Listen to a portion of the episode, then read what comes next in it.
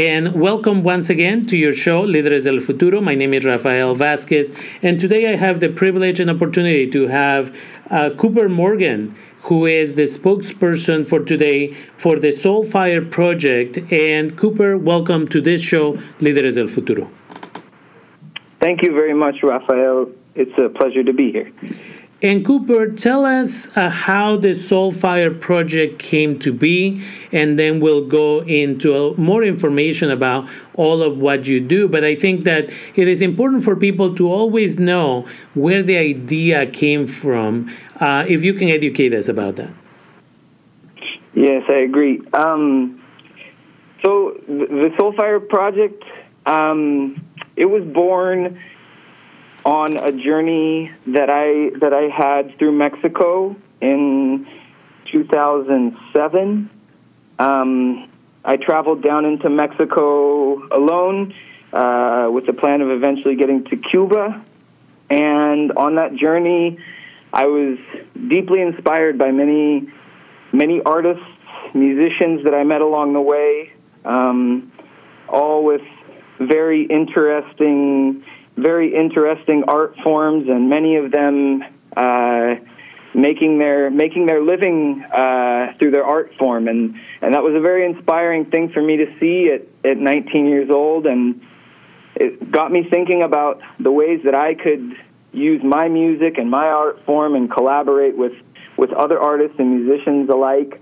Um, to be able to travel together and collaborate together uh, and from from that sort of that inspiration, the the, the dream of, of the Soulfire project was born, which at, at, at its beginnings was a very kind of um, just just the, the dream of gathering like-minded uh, musicians and travelers together, and slowly but surely, with a lot of passion forward, um, a good friend and me found a una nave. We uh, we found a 1979 Crown Super Coach school bus, and between our our savings that we had, we bought that and started to convert it into a into a mobile studio. And um, after a year of converting it, converting the engine to run on used vegetable oil and solar power, uh, we headed out. We left Oregon uh, at the end of 2009. Wow. And again, this is a, what I want people to understand that you were in this trip to Mexico and then something, you know, an idea was born and you didn't allow whatever limitations I'm sure at some point came to you, either internal ideas of this is not going to work out, or other people telling you this is a bad idea, it's a bad investment. This continued to be your passion and again now it exists and there's this buzz can you tell us which states in the united states and then which countries that buzz has gone through yes um, 100% i agree with, with, with your point and the importance of of one following their heart and their dreams because if they if, if they if they don't have that faith in their dreams then then n- nothing they want to do is possible. And when they do have that faith, anything is possible. So yes, um, the um, in 2009 we left Oregon and traveled through through Oregon and California, and we crossed the border with a Soulfire bus into Mexico on uh, the 1st of January 2010. Since then, uh, we've traveled through all of all of Mexico and Central America, uh, Mexico through Guatemala, uh, El Salvador, Nicaragua, uh, Costa Rica, uh, and Panama, with some a, a, few slight detours into Honduras at one point, um, and Belize, and then in 2017 we crossed the Soulfire bus on a on a ship from Colon, Panama, uh, to Cartagena, Colombia. And for the last two years, we've done a few different tours uh, through Colombia and also a little bit in the north of Ecuador. And one of the things that I really like about the music that you all are doing with your project is that you're not limited to only English, but you also uh, have Spanish and you also have Portuguese. And one of the things that comes to mind for me when you collaborate in different languages is it takes me back to Mercedes Sosa.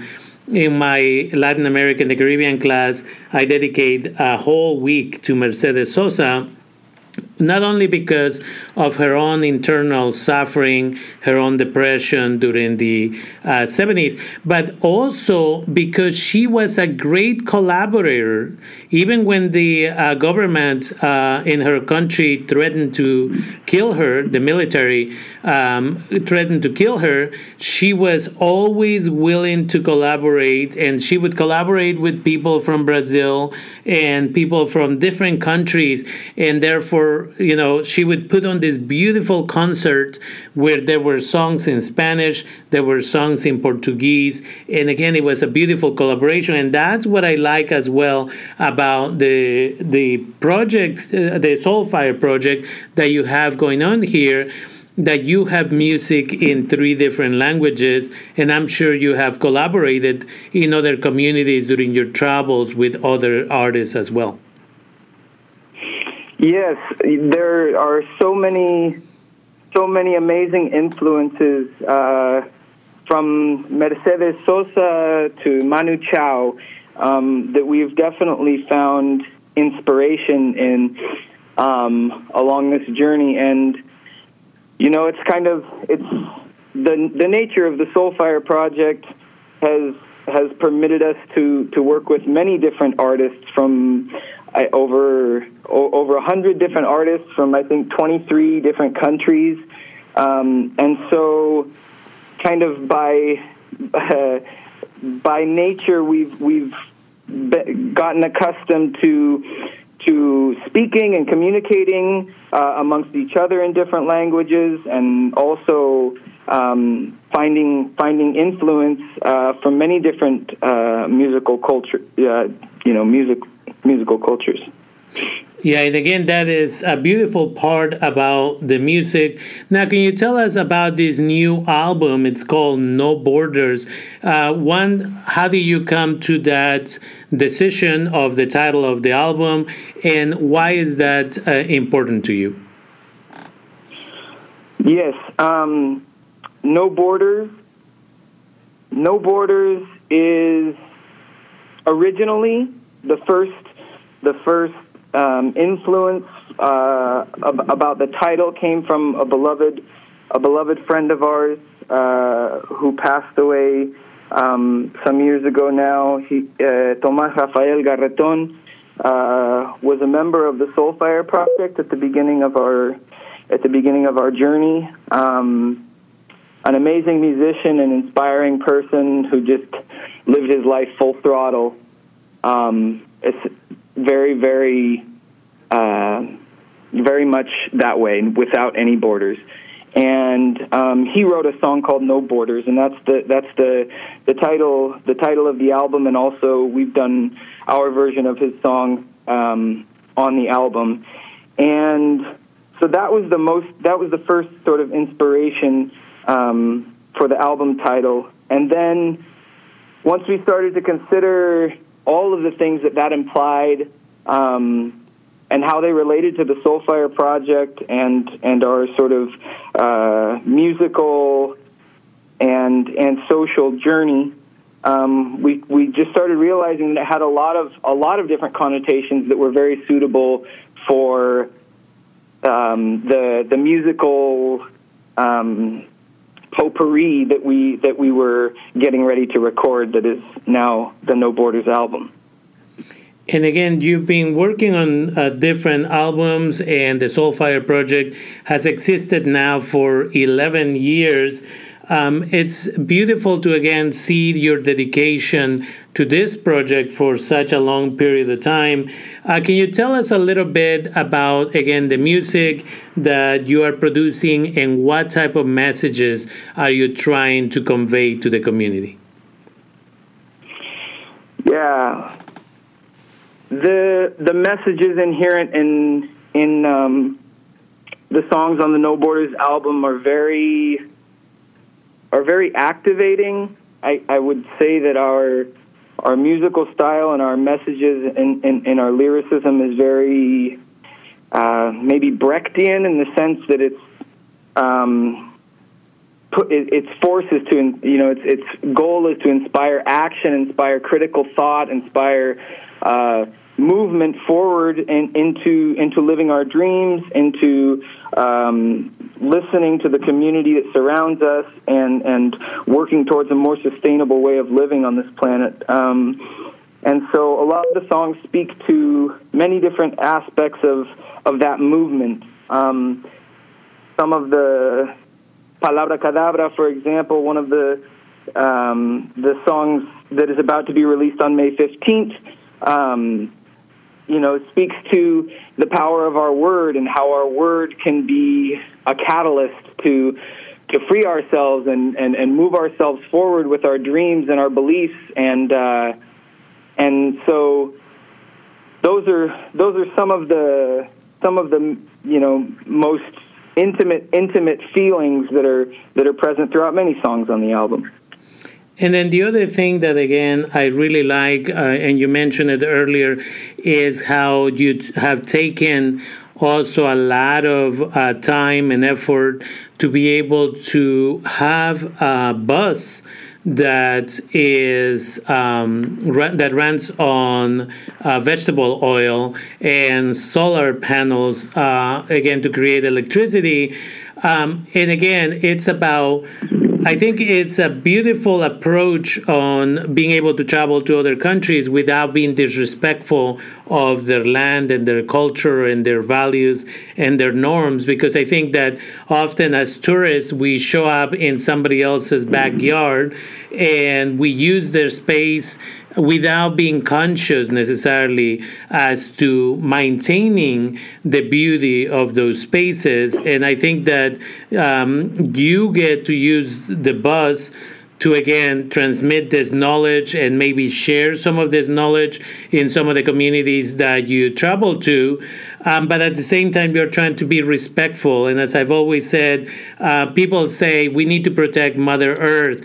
No, Mother Earth will protect of itself. Uh, as I've said many times, if we as humans continue to misbehave, she'll just go into hibernation for 100 million years and then decide if she's going to give us another chance. And so it's about us being respectful of the communities that we visit. And I think that just with that bit of um, approach, I should say, of having this buzz that is as close to you know not creating any type of contamination as possible i think you're taking a great step at educating people about that. And i think that's part of what the message that you put out there with your music in general as well. Definitely. Yeah it's it's it, it, it's time if ever the time is now to to share the you know the sustainable techniques, the alternative methods of of you know living more harmoniously with the earth as as we as we can see. Um, it's a uh, deeper and deeper of a pressing pressing need. Um, and yes, where we you know where we travel, the communities that we've lived and worked with along this journey, um, we've been happy and excited to share the, the different techniques of uh, you know sustainable systems and alternative energy uh, that that we can, but also been cautious not to impose because I think that there's a lot of it, it's very important to to listen um, and not impose. Uh, other uh, other methods without understanding the the complete situation at hand and the different resources that are maybe readily or not readily available within the community. There's many factors to consider, and so in some instances throughout our journey, we've been able to we've been able to teach and do projects like a water wheel project, for example, that we got to do in Panama with a Ngobe Bugle family, um, where after living with them for quite a while, um, we wanted to find a solution for them to be able to have uh, electricity in, in their little in their little house. And you know, up to that point, the all the kids had been you know doing their homework by candlelight or with a with a flashlight wedged in their in their shoulder. Um, and the batteries, once they run out, ending up uh, scattered around the land. You know how kids are, and mm-hmm. so um, we we presented the idea. There was running water on the property. We presented the idea to to the family of um, building a a mini hydroelectric system with a very you know we had limited resources at the moment, but we had a dream and and uh, with a 12 volt bicycle dynamo and some PVC fittings and a little bit of ingenuity, we we rigged up uh, a mini hydroelectric system that provided uh, 12 volt light in each room of their of their house for for years afterwards. And but that was something that was you know it was it was an idea that was proposed to them. They had time to consider and think about what that would mean for their space. And um, so I think that's the kind of that's the kind of approach that's that's necessary. Um, you know, when looking at sustainable solutions in a in a given community. Yeah, I really like that part that you said that again, you have to be respectful and you have to uh, consider all of the factors. Sometimes, again, we come over uh, and we we put ourselves in a pedestal as the saviors and we're going to fix your problem because you cannot mm-hmm. fix it yourself and the same approach can be said on many different conversations whether it is immigration whether it is hunger whether it is whatever but again the approach that you mentioned is that of showing up sitting down, having conversations, listening to all the factors, and then with permission from those individuals who are living day to day in those conditions, asking if we can suggest an alternative which may or may not be approved. And I think that is the right way of doing it. I always tell my students the other reality, which is, you know, in my classes, I don't, you know, I said students, but in my classes, I usually call them colleagues starting on day one. Because if I assume that I am the only one in the room who knows something about Latin America or gangs or whatever I'm teaching, depending on the semester, then I am immediately dismissing their knowledge. And again, I'm not there to just be the expert many of these individuals uh, have lived through crazy situations who uh, can teach part of this. And so it should be a dialogue rather than this top down situation. And I like that you take that approach when you show up to a new community, you get to know the community, and then you become part of the community as much as the community members allow you to. Uh, and I really like that about the project, the Soulfire project that you have going on. I, I think you're you're so you're right on point with that. The importance of of uh, of listening and considering you know each one as colleagues and and it's it's uh, inspiring to hear that from you um, you know that insight of uh, and understanding that that you have things to learn um, from from your students or colleagues, as as you call them, uh, just as they have things to learn from you. It's a it's it's a very very essential understanding for moving forward. I think today there you know there are so many ways and things that that we can learn from from the younger generations because they're they're conscious, they're active, they're paying attention, criti- you know, and if they're given the tools to think critically about things, they can catch things that maybe older people that have their views set one way or another wouldn't otherwise catch, you know. There's um there's a song on the album called Raya en el Mar, which speaks exactly to that. It's it's one of the most playful songs on the album, and it speaks it speaks to that knowledge of the inner child and the importance of the importance of having faith in yourself and in your inner child to be able to go out and explore things, even though maybe a parent or a community figure or a teacher may not may not support that. The importance of believing in one's heart and and in one's having faith in in um, you know in their sort of dreams because often when that when that faith is followed uh, it leads to some of the most amazing discoveries that one can have in life. Definitely. And again that brings me to the type of music that you have to offer and the fact that uh, critical thinking skills are not really offered to to students in the uh, educational system that we have. And so i'm glad that your music kind of pushes the listener to create to develop uh, critical thinking skills. And with that i want you to share with us uh, where can people listen to your music so that they too can again learn about the work that you're doing but at the same time again hopefully get motivated about starting a project themselves about changing the status quo in whatever way that it needs to be changed. Where can people find out more about the soulfire project? So um, soulfireprojectmusic.com is our website um, where we have a few songs up already, and we're going to be posting more as this album release progresses. So that's soulfireprojectmusic.com. Um, there's a free download right now up there for La Montaña Ruge, um, which is the first single and video clip that we shot uh, way up at 12,500 feet in the Paramo de Santurban in Colombia. Um, and there's also um, a, a, short snippet of the song that's about to be released on May 15th, Palabra Cadabra, uh, on the music tab of our website.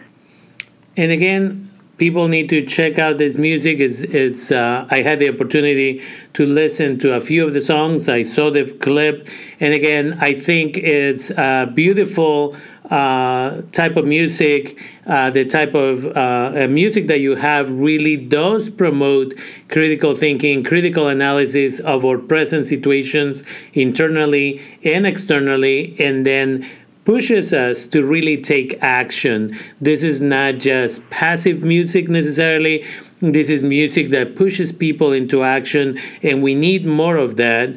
Um, we need to stop just listening and not uh, thinking about things. We need to really process this.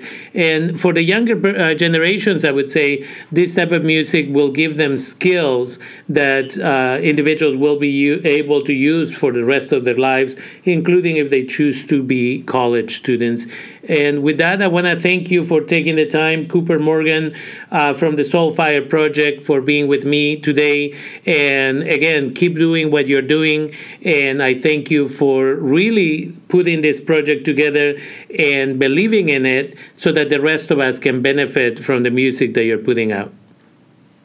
Oh, thank you very much, Rafael. Thank you for having me on Líderes del Futuro and for all the awesome work that you are doing. Thank you.